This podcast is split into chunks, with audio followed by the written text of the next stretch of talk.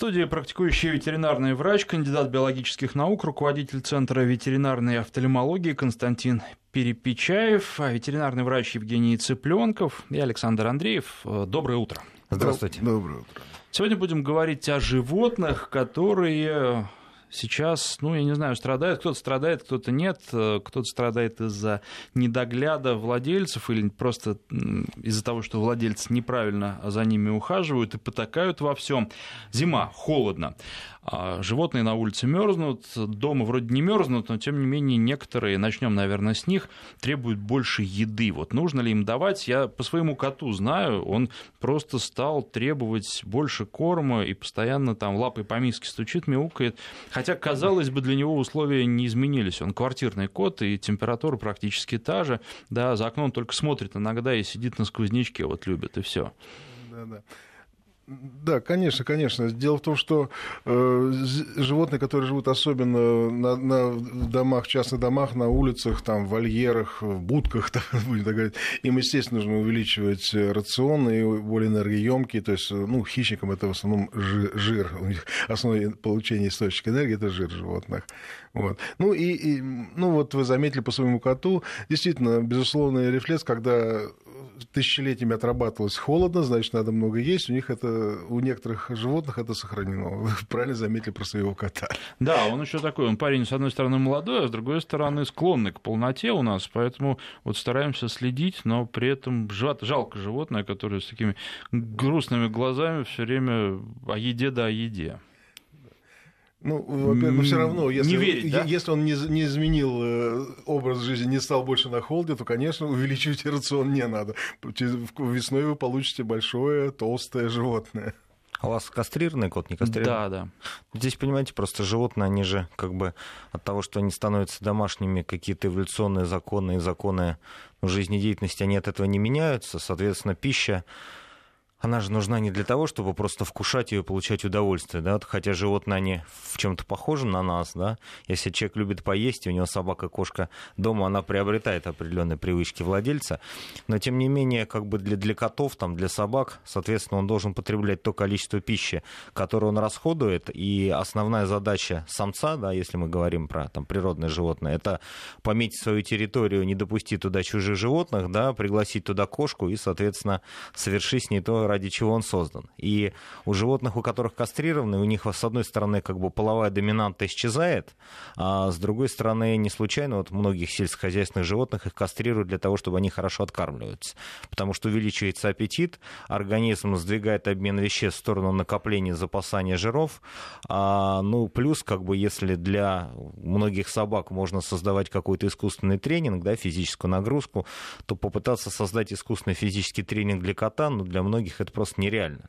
Поэтому у кота как бы в жизни обрублены все интересы, да, инстинкт половой в какой-то степени как бы погашен, и по большому счету что ему делать, да? То ему есть одна радость есть... жизни осталась. Да, да и он, поесть, соответственно, поесть, пользуется, и да. И я считаю, что здесь, понимаете, какой момент. Конечно, а, ну, есть какие-то эволюционные сигналы о том, что там уменьшение продолжительности светового дня, оно, дескать, соответствует о наступлении холодного периода, и вроде как ваш кот может теоретически готовиться к холодам, но на самом деле я думаю, что просто поскольку ему нечем заняться, да, аппетит растет, как у кастрированного любого животного, он просто больше ест, потому что вы ему больше даете есть. И это будет замкнутый круг, а желудок, естественно, растягивается, то есть чем больше он будет усваивать пищу, тем будет больше он просить. Поэтому купите ему маленькие гантельки, да, займите его фитнесом, но держите вес абсолютно в стабильном варианте, иначе потом будут проблемы.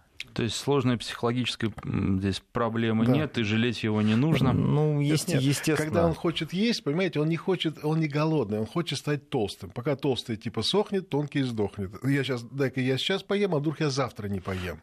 Он, ну, вы-то знаете, что завтра покормите, а он не знает, поэтому он ест про запас. Ну да, естественно, понимаете, животное же как бы очень редко в природе оно а, может есть длительное время досыта, потому что даже если кот, ну, добыл, допустим, какую-то мышь, да, там, если либо эта мышь быстро закончилась, осталось, и второй уже нету. Да? Ее надо поймать, а за ней будешь бегать, а поймаешь или нет, это большой вопрос. С другой стороны, если какой-то тигр или лев, даже он там забивает какое-то крупное животное, а через какое-то время это мясо портится, И он все равно не может наедаться постоянно до отвала. И кот, э, следуя эволюционным правилам, он каждый раз запасается на голодные годы, которые все равно никогда не наступят. Поэтому получается такой парадокс. Да, у вас, будем надеяться. И у нас не наступит, да. Всем этого пожелаем. А, хорошо, давайте теперь про собак. Любопытно с ними, потому что, казалось бы, собаки, ну, во-первых, бывают на улице живут, тут, э, да, в общем, все понятно, а бывают домашние собаки, с которыми три раза в день, ну, нормальные владельцы ходят Блин. гулять и могут гулять, я знаю такие примеры, в общей сложности часа по три, а то и даже по четыре. Да, Те люди, которым время позволяет. Вот таким собакам насколько нужно увеличивать рацион? Ну, здесь, смотрите, ну, если мы говорим про современных, как бы, цивилизованных животных, да, цивилизованных владельцев, как правило, основной рацион это все-таки коммерческие корма готовые и они, если это действительно хорошие, да, качественные корма, они очень хорошо сбалансированы, и производители кормов, они не меньше понимают в диетологии, чем обычные владельцы, и, соответственно, вот эти энергетические потребности, они всегда учитываются, и в основном их рассчитывают не от температуры на улице, а от физических нагрузок. Количество потерянных То есть, калорий, если да. собака в течение, допустим, там, дня три раза гуляет, но как бы она гуляет в неторопливом режиме, соответственно, ну, если она физически на улице не мерзнет, если она на улице не живет, то есть там круглосуточно, если не надо формировать там толстый подкожный слой жира, что для обычной собаки не очень характерно, то не нужно специально увеличивать дозу э, как бы кормления, потому что сейчас просто зима. А если же животное зимой начинает нагружаться, вот у меня есть многие клиенты, они занимаются зимой там санным спортом, лыжным спортом, и собака за день, не знаю, там 10-15, надо 20 километров как бы пробегает. Соответственно, в этом случае берется более калорийный корм, который способствует, чтобы мышечная масса нормально формировалась, как тренировки профессиональных спортсменов. Ну, то есть лыжники же зимой, вот у меня сейчас передо мной на экране вот фотография биатлониста, да, здесь у вас на экране, лыжники же зимой, они едят больше не потому, что зима, а потому что они много бегают на лыжах. То же самое с собаками. Ну, да, казалось ну... бы, энергопотери-то все равно увеличиваются. Нет, конечно, конечно. Но здесь проще. Про владельцам можно посоветовать просто, понимаете, Э, есть такое понятие, как взвешивание, да, элементарное. Сам встал на весы, встал с собакой, разницу отнял и получил, если ты э, нагрузил собаку и чувствуешь, что она худеет, ну, прибавляй рацион, прибавляй. Ну, то есть она тратит, она либо тратит, либо да, остается. Да. И через какое-то время вы четко будете знать, сколько вашей собаке нужно этого хорошего корма, там, плохого корма, любого корма при, так сказать, Просто, определенных нагрузках. Понимаете, еще момент какой, что э, ну, мы прекрасно понимаем, что если мы, допустим, на улице будет минус 20, мы очень плотно покушаем, разденемся, извиняюсь, до трусов и будем бегать по снегу, да, нас количество еды не спасет, не спасет потому да. что есть там теплоотдача, да, теплопотери и так далее. И, соответственно, если там человек гуляет гуляет, не знаю, с маленькой таксочкой или левреткой, да, то есть гладкошерстной собакой, то э, сколько бы он ее не кормил, это может быть толстая левретка, но она будет также мерзнуть на улице, ее просто нужно тогда одеть. Поэтому здесь, ну, не надо каких-то придумывать особых рецептов, нужно следовать обычной логике. Мерзнет собака, меньше гуляйте, либо активно двигайтесь, да. либо теплее ее одевайте. Двигающаяся собака действительно практически не замерзает. То есть у нее прекрасно работает кровеносная система, и, в общем-то, действительно, двухчасовой, я знаю, по часу при минус 20 абсолютно, ну, типа вот стафарширский терьер, да, собаки, которые могут спокойно гулять, приходить с красными носами, с красными лапами, с красным животом, но не обмороженные, не, просто они активно двигались и, так сказать, тем самым компенсировали ну, потерю ну, тепла. Но кончики ушей, кстати, иногда даже у Стаффордов обмерзают, да, да, то есть да. надо иметь в виду, да. То есть им шапочку лучше такую Ну, на, просто, на, понимаете, на разумно, если просто есть собаки с достаточно низким болевым порогом, да, и, наверное, все мы, если зимой что-то делали без перчаток, иногда замечаем, что пальцы, ты не чувствуешь, что они у тебя замерзают, а потом ты приходишь при, в тепло, они у тебя замерзают. И я видел достаточно много вот как раз Стаффордов и доберманов, а у них кончики ушей, такие белая шерсть начинает на них расти. Это признаки локальных обморожений.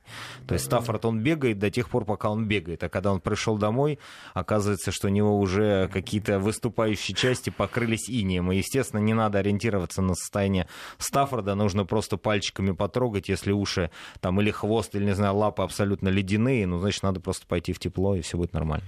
Да, смотреть, конечно, более внимательно, особенно в эти морозные дни. А, напомню для слушателей координаты, с помощью которых можно вопросы задавать. 5533 – это короткий номер для ваших смс-сообщений. Вначале пишите слово «Вести» и для WhatsApp, Viber, телефонный номер плюс 7 903 170 63 63. Ну и еще, наверное, важный аспект. Многие птиц дома держат, и уже вот о птицах, особенно если это какие-то птицы экзотические, здесь не задумываются. В принципе, как там кормить, меняются сезоны. А ведь, наверное, зависит еще и от того, откуда птица, и плюс э, здесь тоже к этому нужно приглядываться. Ну, знаете, я честно могу сказать, я не как бы не орнитолог, да, и... Э, да, с птицами сложнее. Птица, понимаете, здесь, как скажем, если это птица, вы не знаю, ну я так думаю, если вы на улице поймали снегиря, и он у вас живет дома, да, для нее, наверное, какие-то там сезонные колебания температурные, естественные, и более того, может быть, ему не будет не очень комфортно в квартире, где плюс 28, да, или там 25. А если это экзотические птицы, им, соответственно, создают там в квартирах там условия близкие к естественным, и для них там зима или не зима. Да. Просто все животные, а, независимо от того, дикие или домашние, они же чувствительны не не столько к температуре, сколько продолжительность светового дня. Именно он сигнализирует о том, что происходят какие-то вот эти сезонные изменения. Как, скажем, знаете, как коты начинают орать в марте и феврале, независимо от того, тепло или холодно. Как только продолжительность светового дня увеличивается, начинаются гормональные вот эти перестройки. Я думаю, что с птицами примерно то же самое. Не, ну, с птицами немножко сейчас, ну, сейчас в современное время уже лучше стало, потому что появились корма, э, специализированные корма для птиц, для видов птиц, для, так сказать, э, ну, понятно, да. Поэтому в этом смысле с кормлением как раз все проще. Э, сезонность тоже действительно не то есть как бы действительно сильно влияет, это вот надо... И появились, слава богу, орнитологические центры, которых можно действительно проконсультироваться. Я просто про птиц еще вспомнил, потому что свиристели сейчас э, устраивают массовые набеги на города да, и да. объедают всю рябину, которая только возможно. А тут еще был репортаж недавно, мне рассказывали, сам не видел по телевизору, о том, что э, рябина успела за счет перепадов температуры перебродить, и потом птицы просто пьяные по городу летали, и что вытворяли, просто ужас. Там даже люди снимали, очень много роликов сейчас в интернете. Ну да, да, да. Ну, для них, наверное, это не было сильного стресса, потому что они привычные свиристели. Я ну, рассказывал сегодня, как раз там общались, я не видел пьяных свиристелей, но я видел пьяных скворцов, которые вот вишни перебродившие переели, и действительно птица, которая приняла на грудь ударную дозу вот этой вот пьяной вишни, ей даже на, на колышке трудно усидеть, ее начинает оттуда сваливать. Ну, ну да, природа, понимаете, природа уже все более-менее отработала. Да? Если свиристели прилетели, значит, пришло им время сюда прилететь и съесть всю рябину. Если здесь рябина кончилась, они полетят дальше. Туда, где она есть, да. где есть еда. А, на самом деле, по поводу пьяных животных, я с мышами, с пьяными на участке на дачном сталкивался. Конечно, тоже очень забавное зрелище, потому что они совершенно не боятся, они ходят по участку в развалочку и даже не знают, что с ними делать, потому что, ну вот... Э, а где у них источник алкоголя? Как-то стыдно. Яблоки, яблоки были. А, ну... Перебродившие. Тоже, да, да такие да. перебродившие. И прямо вот хорошо им было и весело. По, по, по довольным лицам было видно. Ну, слава богу, сейчас в Ютубе много таких интересных картинок, можно посмотреть. А, ну что же, давайте теперь про диких животных. Э, про свиристели здесь, в общем, более-менее понятно, но ведь а, дикие животные, в зависимости от региона, они могут разными быть. Сейчас, когда голодно, приходят в города, и вот вопрос, что с ними делать, нужно ли их подкармливать или не нужно, потому что в Москве вот лис стали замечать. Причем э, сам лично видел лису в парке, в том месте, в общем, которое для лис не предназначено, еще летом. И, да, видимо, да. ходят кормиться в город, потому что здесь много чего можно подобрать, найти. А зимой, наверное, сам Бог велел, потому что э, зимой корма в природе меньше. Ну да, мы сейчас вот получаем массу информации, вот сейчас в других городах, там не в Москве, но в другие регионы, другие города, и, и медведи, и кто только, кто только, кого только на улице городов нет. Действительно, животные зная, что там э, есть нюх, в конце концов, они помойки замечательно вынюхивают это дело, и приходят, приходят, приходят лисы, там вот сейчас песы более северных районах, медведи. У нас, конечно, в основном в нашем регионе это лисы, которые очень часто постоянно идет информация, что то где-то в котельниках, то где-то в Москве, то есть появляют, ну, прям фотографируют, идет 2 часа ночи, фотографируют лесу, который ищет там поесть.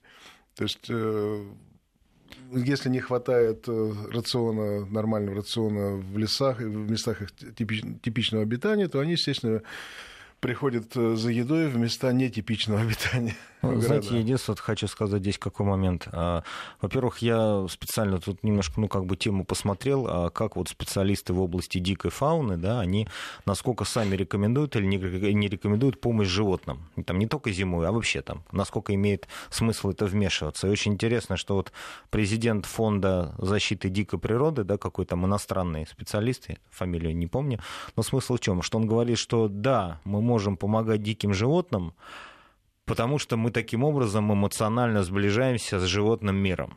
То есть здесь, на самом деле, в его фразе очень глубокий смысл, что на самом деле вот дикая природа, она на то и дикая, что влезать туда абсолютно не нужно. И, а, то есть мы, а, животное, оно определенным работает, скажем так, по определенному графику, есть определенные факторы, которые лимитируют его численность. И если у нас, а, допустим, леса а, недостаточно находят пищи в тех местах, где она обитает, да, хотя я могу сказать, что по Подмосковью там количество тех же самых мышей их не становится меньше, там мышей, кротов, там ежиков, там естественной пищи но просто лиса, например, двигаясь вдоль дороги, она находит какую-то консервную банку с едой, да, она ее съедает.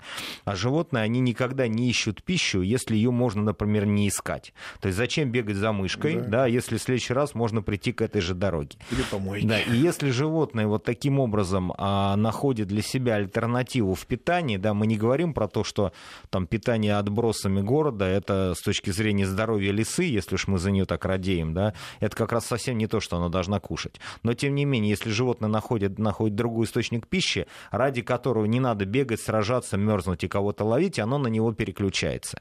И, это конечно, да. это плохо с точки зрения вообще механизмов эволюции. Потому что если две лисы, конкурируя между собой, должна выиграть та, у которой там длиннее лапы, пушистый хвост, и которая лучше охотник, да, в этом случае она выживает. А здесь получается, что одна лиса глупая, она бегает по полю за мышами, а другая умная, она питается в помойках. То есть с этой точки зрения мы сдвигаем эволюцию немножко в неправильном направлении. Но здесь все-таки я, ну, как бы как доктор, да, Должен сказать, что есть значительно более важная проблема. Это проблема бешенства. Бешенство, проблема да, да, особо опасных инфекционных заболеваний. И врачи-инфекционисты, да, которые вот занимаются вопросами безопасности людей и животных, они говорят однозначно и рекомендуют однозначно, что ни одно животное в здравом уме и твердой памяти на территорию, которая для него потенциально опасна, не пойдет. То есть самая голодная лиса, там, под страхом смерти, она никогда не перейдет улицу с движущимися автомобилями, даже если она идет к помойке. Потому что, потому что это для нее смерть. Ну, то есть смерть и еда все-таки с охраной жизни перевешивает. И с учетом того, что сейчас вот бешенство по Москве это совершенно катастрофическая проблема, я могу сказать, вот последние три года ни разу в Москве карантин по бешенству не был снят. А карантин после выявления случая бешенства, он на два месяца продлевается. Вот три года мы как бы ну, мониторируем, смотрим эту ситуацию. За три года а, в Москве бешенство не было снято ни разу. То есть каждый раз в новом округе объявляется карантин. Сейчас в этом году впервые карантин объявлен в двух округах Москвы одновременно. В Западном, Крылатское, и где-то в районе еще Кускова. И, естественно, животные дикие, которые являются потенциально резервуаром бешенства, да, которые приходят в город, это опасность колоссальная. Естественно, кормить лесу, которая желание, да, пришла там лесу. в парк Горького там, или куда-нибудь она еще пришла, ну, как бы я не, не рекомендовал бы это делать никому на всякий случай. Если это такая уникальная леса, которая освоила близлежащую помойку, на самом деле она недолго туда проходит. Там первая же собака, там первая же машина, она окончит ее функционирование. Но если это животное, которое сознательно идет навстречу с людьми, с животными для того, чтобы разнести вирус бешенства, это очень-очень опасно. Никогда нельзя этому пренебрегать и умиляться каким-то там ежиком или лисичкой, Лис, который Лиса, который подходит к тебе и просит типа еды. Это потенциальное вирус, ну, зараженное, животное, зараженное вирусом бешенства. Я могу сказать, что ну, как бы в моей практике был, был опыт работы вот как раз на станции, а, которая связана вот с борьбой с особо опасными инфекциями, ну, как когда я начинал свою деятельность, там работал санитаром. И я могу сказать, что очень часто как бы сотрудники ДПС которые радостно подбирали там на подмосковных трассах вот этих лисичек, которые там, говорят, мы едем, лиса сидит на дороге. Мы ее, конечно, взяли, она, конечно, всех облизала, мы ее к вам привезли, потому что знаем, что нужно пройти карантин. Мы потом ее заберем, мы назвали ее там пушистиком, да, соответственно, все эти случаи заказы, заканчиваются тем, что у этой лисы выявляется бешенство, потом вакцинируется от бешенства полбатальона. 30 уколов? Ну, там сейчас не 30, сейчас меньше, да, но я к тому, что не надо играться в дикую природу, естественно, дикое животное в нормальном состоянии в город не никогда, пойдет. Да, никогда не, пойдет, не придет никогда. человек просить еду или прочее, прочее, да. Ну так а вот получается вообще не кормить или лучше прикармливать где-то в местах естественного обитания для того, чтобы в город не приходили? Ну, испокон веков э, кормушки для синичек с салом, для зерном э, птицы, ради бога, да? Ну, знаете, я специально, кстати, вот посмотрел, именно вопрос такой, что вот каких животных рекомендуют подкармливать зимой, да? Значит, здесь, во-первых, первое правило, это что животное должно получать помощь только в том случае, если оно нуждается в нем. Ну, условно говоря, там, там молодые олени и косули, если очень глубокий снег, там выше там, 50-60 сантиметров, они не могут добраться до травы, их можно подкормить травой. Соответственно, подкармливают либо тех животных, которые не могут добыть пищу в силу каких-то причин, а, либо подкармливают тех животных, численность которых снизилась. То есть, ну, если, например, в охотхозяйстве начинают подкармливать кабанчиков, то их подкармливают не ради того, чтобы просто помочь им, а просто скоро будет охотничий сезон, и приедут охотники. То есть здесь надо быть честными, что мы помогаем диким животным иногда с каких-то своих соображений. То есть восстанавливаем баланс, который до этого да, сами нарушили. Да, да либо, да, либо убиваем. планируем нарушить этот баланс потом, да, отстрелять там всех кабанчиков, и их численность увеличиваем. А вот насчет подкармливания диких животных я даже не нашел специально такой информации, потому что если мы увеличиваем количество травоядных, условно условно говоря, то диким, если они, ну, скажем так, профессионалы, у них и так пищи должно быть достаточно. Я не видел рекомендаций про подкармливание, например, лис там, или волков там, или вот каких-то животных. Они сами должны Саморегулирующая пищу. система действительно в дикой, дикой природе. И, наверное, заниматься подкармливанием диких животных должны специалисты по ну, охотохозяйству, лесничеству, я не знаю, там, заповедники, ну, работники заповедников, потому что они знают это, этот вопрос досконально и знают действительно вот 50-60 сантиметров снег, нельзя докопаться, значит, надо тюки сена подкинуть э, косулям тем же, да. То есть это специалисты, поэтому влезать туда нам просто... А, да, здесь понимаете, какой момент, то есть вот то, что опять-таки возвращаясь к тому, что сказал вот этот президент этой ассоциации этих диких животных, он говорит о том, что если вы идете в лес, да, и вы хотите как бы объединиться с природой, и вы, не знаю, там взяли и где-то там на снегу, там, где вы видели кабани следы, там разбросали картошку, да, а где-то там э, для зайцев, не знаю, там положили морковку или осиновые веточки, вы получили удовольствие от общения с дикой природой, особо никому не помогли, но ничего и не портили. А заниматься, ну, профессионально этими вещами должны люди, которые в этом, ну, соображают, наверное, занимаются, занимаются этим, да. Ну что же, я напоминаю, что у нас в гостях э, ветеринарный врач Евгений Цыпленков и практикующий ветеринарный врач, кандидат биологических наук, руководитель Центра ветеринарной офтальмологии Константин Перепечаев. А наши координаты для СМС номер 5533. В начале сообщения пишите слово «Вести». WhatsApp и Viber плюс 7 903 170 63 63. Сейчас прерываемся на новости, после них продолжим. 9 часов 33 минуты в Москве. Константин а, Перепечаев, практикующий ветеринарный врач, кандидат биологических наук, руководитель Центра ветеринарной офтальмологии и ветеринарный врач Евгений Цыпленков. В студию микрофона Александр Андреев также. И а, вопросы от слушателей, вот в частности, по поводу, естественно, зимы и того, как а, меняется содержание животных зимой. Может ли американский бульдог зимовать в вольере 3 на 4 метра в будке с паласом на полу? А температура-то какая в результате там зима. всего? Ну вот зима, да, сейчас я попробую посмотреть, откуда это сообщение пришло, из Башкирии. Здесь, понимаете, какой момент? Ну, э, вот если говорить практически, да, то животные, они э, выживают, пока не способны выживать. И э, как бы даже любая гладкошерстная собака, если ее помещают в те условия, до которых даже для нее некомфортно, она в этих условиях будет жить, пока она способна за себя бороться. Я считаю, что как бы, ну, это немножко неправильно и, так мягко говоря, да, на самом деле жестоко, потому что э, если у собаки нет нормального сформированного шерстного покрова, который предполагает наличие длинного остевого волоса, да, который должен быть, ну, не менее для собаки, обитающей на улице, там 5-6 сантиметров длины, и хорошо сформированного подшерстка, да, который э, представляет из себя теплоизоляционную подушку, в которой находится как раз слой воздуха, который обеспечивает вот это вот как бы тепловой режим. То есть если животное таким образом не а, не, не сформировано, не приспособлено, оно на улице жить не должно. А вопрос в том, что да, если там этот американский бульдог, который по сути является большим Стаффордом, то есть это собака такого же самого типа, более без, того, без подшерстка. да, более того, то есть это собака в принципе без подшерстка, это собака с коротким мастевым волосом, плюс это собака, у которой в принципе анатомически и, и это собаки так называемого брахицефального типа, да, то есть с плюснутой мордой, у них есть определенные респираторные и сердечные проблемы. То есть если эта собака переживет первую зиму в Башкирии, то, скорее всего, она переживет и потом вторую, там и третью, и четвертую. Но, понимаете, насколько это правильно? Качество жизни. Нав- наверное, это не совсем правильно. Это как, знаете, ну, не знаю, можно ли там, не знаю, на э, какой-то там низкопрофильной маленькой спортивной машине поехать в горы, да, там залезть куда-то. Ну, наверное, можно. Что с этой машиной потом будет? Да бог ее знает. То же самое и с этой собакой. То есть есть породы, которые можно содержать на улице, да, там вообще на свободном выгуле. Есть породы, которые чисто квартирные, либо для других климатических условий, наверное, надо все-таки этого придерживаться.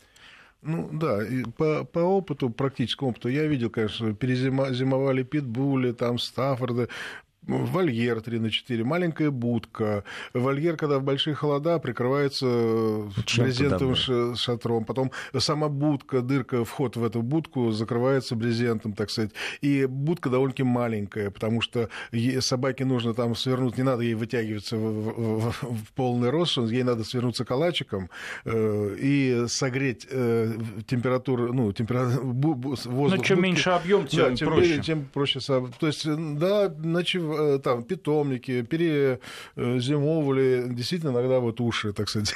Но уши, это... кончики хвостов, да, да, кончики да, это, к сожалению, да. Поэтому к этому надо отнестись, ну, как бы ответственно. Вы, мы в ответе за тех, кого приручили. Если вы берете в Башкирию инвольер э, американского бульдога, вы просто немножко не подумали. Почему бы не взять, там, не знаю, ну, Значит, тогда среднеазиатскую утеплять... овчарку, условно говоря. Я могу сказать, знаете, ведь как, как делают, э, вот, например, крупные питомники. А, то есть они делают, ну, условно говоря, вольер сам по себе, он состоит из двух территорий. Это, допустим, зарешетчатая или обнесенная сетка территории свободного выгула, да, дальше будка, а из будки есть выход в закрытое помещение, которое отапливается. И собака может, грубо говоря, выйти на улицу погулять, она может зайти в будку, как в переходный тамбур, посидеть, либо она может пройти назад в теплую комнату, допустим, допустим дощатая, бревенчатая, и спокойно там согреться. То есть тогда это актуально. А, ну, скажем так, американский бульдог бульдог это не собака для круглогодичного содержания в условиях средней полосы. Тем более в Башкирии там зимой это жестко. Жить степи, я так насколько представляю ну, да, себе, да, да, да территориально. Ну, более резко континентальный там, резкий континентальный климат, да, это, конечно, не, не американская Тут, собака. Наверное, просто люди рассуждают так, что собака суровая, поэтому она должна жить в суровых условиях, в том числе и в России. А тут же еще ведь это, у этой собаки тоже болевой порог снижен.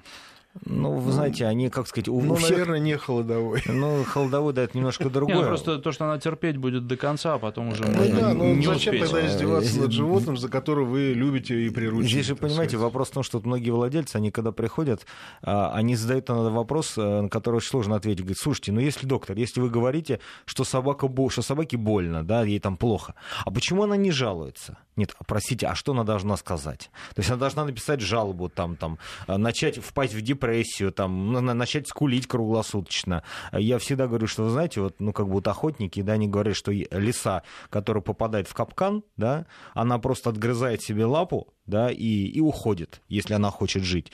Я не думаю, что она отгрызает лапу с улыбкой, да, но она это делает, потому что другого варианта нет. Поэтому собака не будет жаловаться на холод, собака не будет жаловаться на голод. Она будет также радостно вилять хвостом при виде владельца, но мы на то и люди, чтобы мы за животных думали и понимали, создаем ли мы собаке комфортные условия, либо над ней, так мягко говоря, там чуть-чуть издеваемся. Мне кажется, это нужно понимать.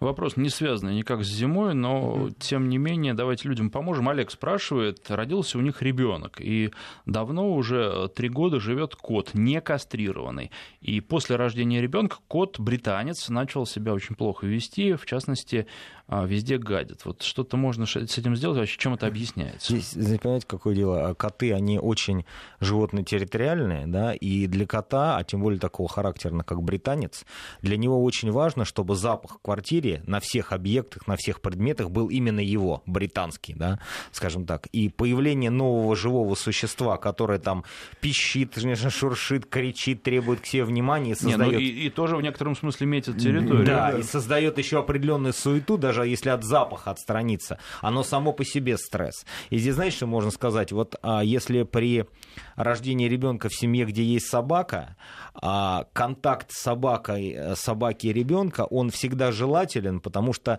он более прогнозируемый, собаке можно что-то объяснить, как бы они более такие социальные. А коты, они во многом животные очень независимые на самом деле. И попытка познакомить кота с ребенком, она может иметь положительный момент, да, а может иметь и какие-то определенные негативные моменты. Кастрация, она снимает половое поведение и именно половую агрессивность. Но снижение уровня тестостерона, это, в принципе, гормон мужской агрессии, да, и физической силы, он в данной ситуации позволит кота сделать в целом немножко более спокойным. Мягкий будет. Да, ну то есть коту уже совсем будет нечем заняться. Возможно, что в этом случае ребенок его будет меньше доставать, потому что мы убрали его половую доминанту. Но это, скажем так, ну, вопрос больше зоопсихологии, и надо посмотреть конкретно конкретно, что это за кот.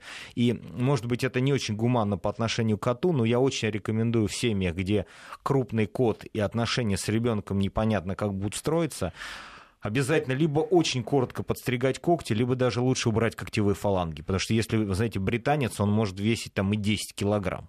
И он а, когтями может нанести ребенку травму, что это нежелательно. Поэтому надо быть в этой ситуации, конечно, очень осторожным. Ну, ну действительно, мужские, мужские гормоны, гормоны некастрированного кота, это гормоны агрессии. То есть, и действительно невозможно. Были несколько, у меня несколько случаев, когда просто пришлось в срочном порядке кастрировать животное, потому что четко проявлялась агрессия на появившегося ребенка. И как только, ну, были, как только кастрировали, через несколько времени, ну, к сожалению, это где-то 2-3 недели, наверное, э, уходит гормон, э, ну, уходит из организма, и кот уже более лояльно относится к ребенку.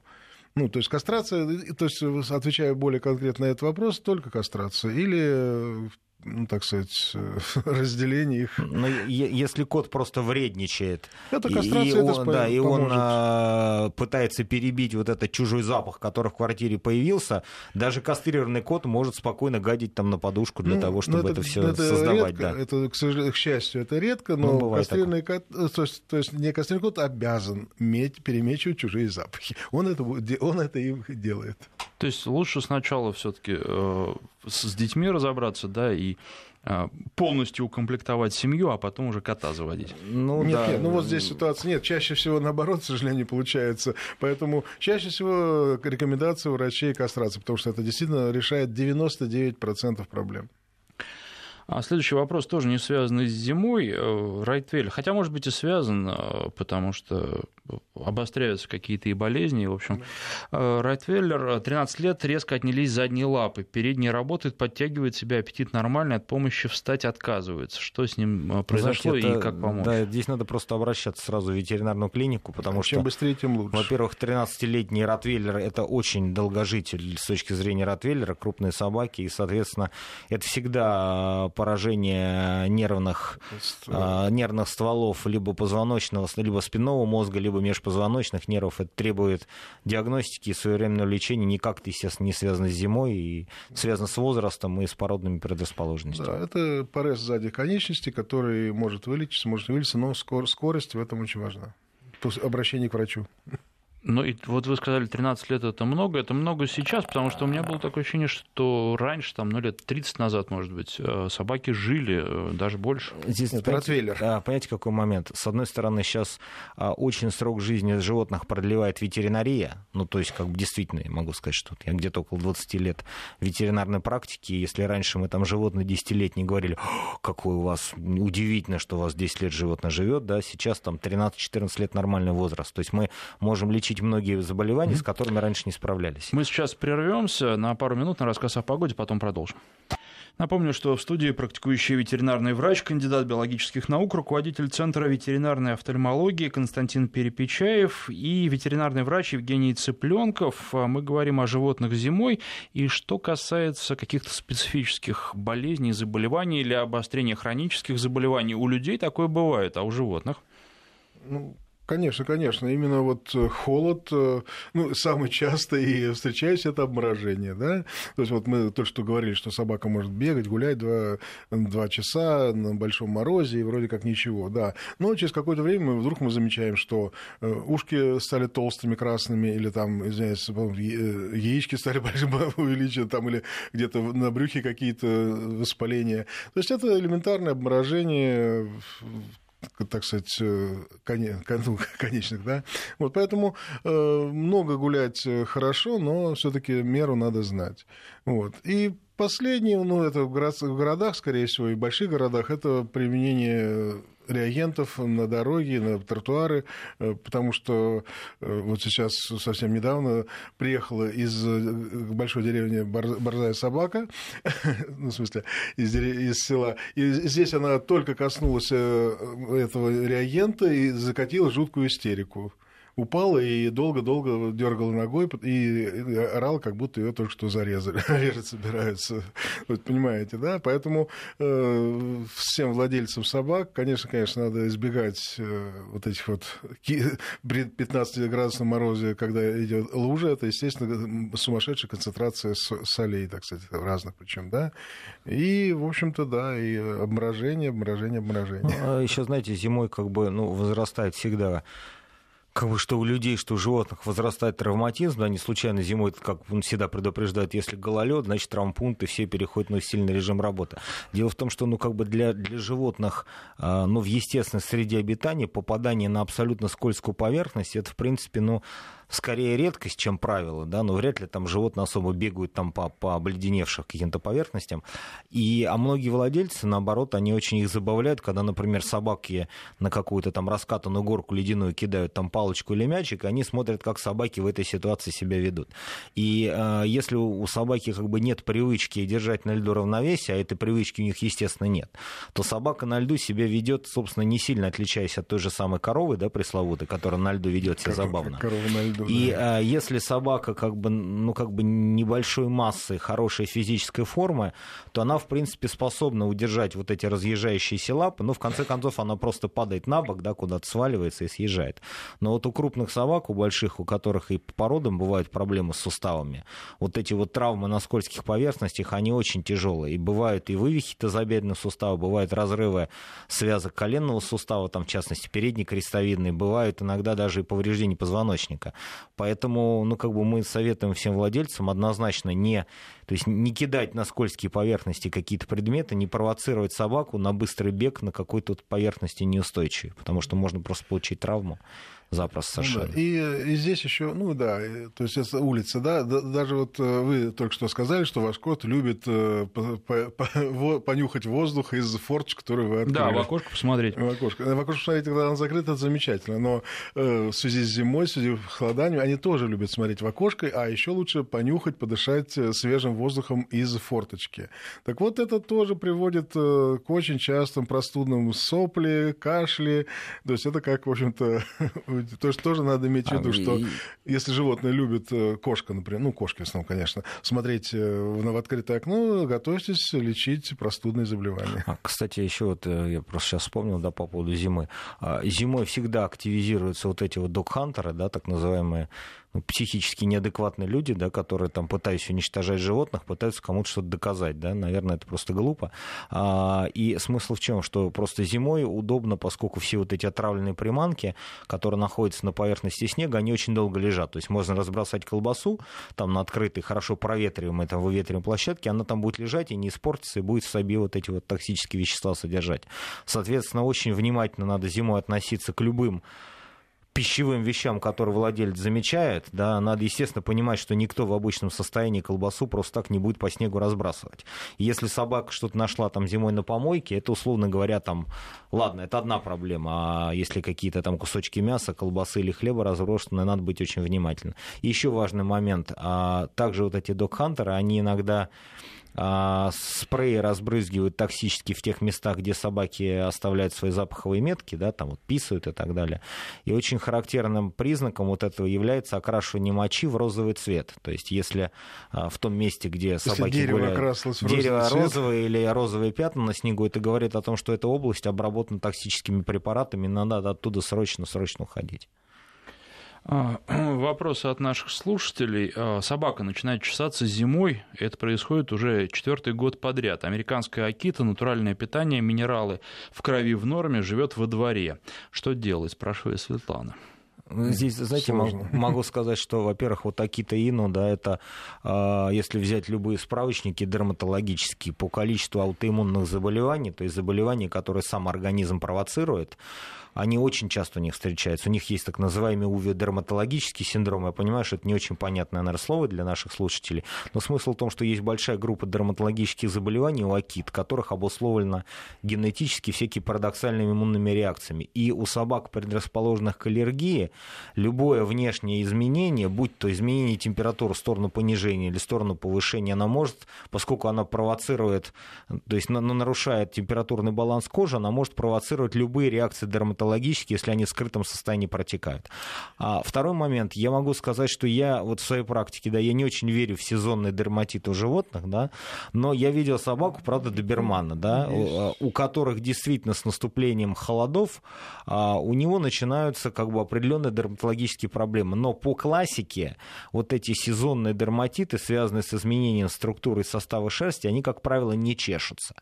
То есть зуд – это признак все-таки воспаления. А, а сезонное изменение окраски шерсти, оно, как правило, для собаки никакого дискомфорта не вызывает.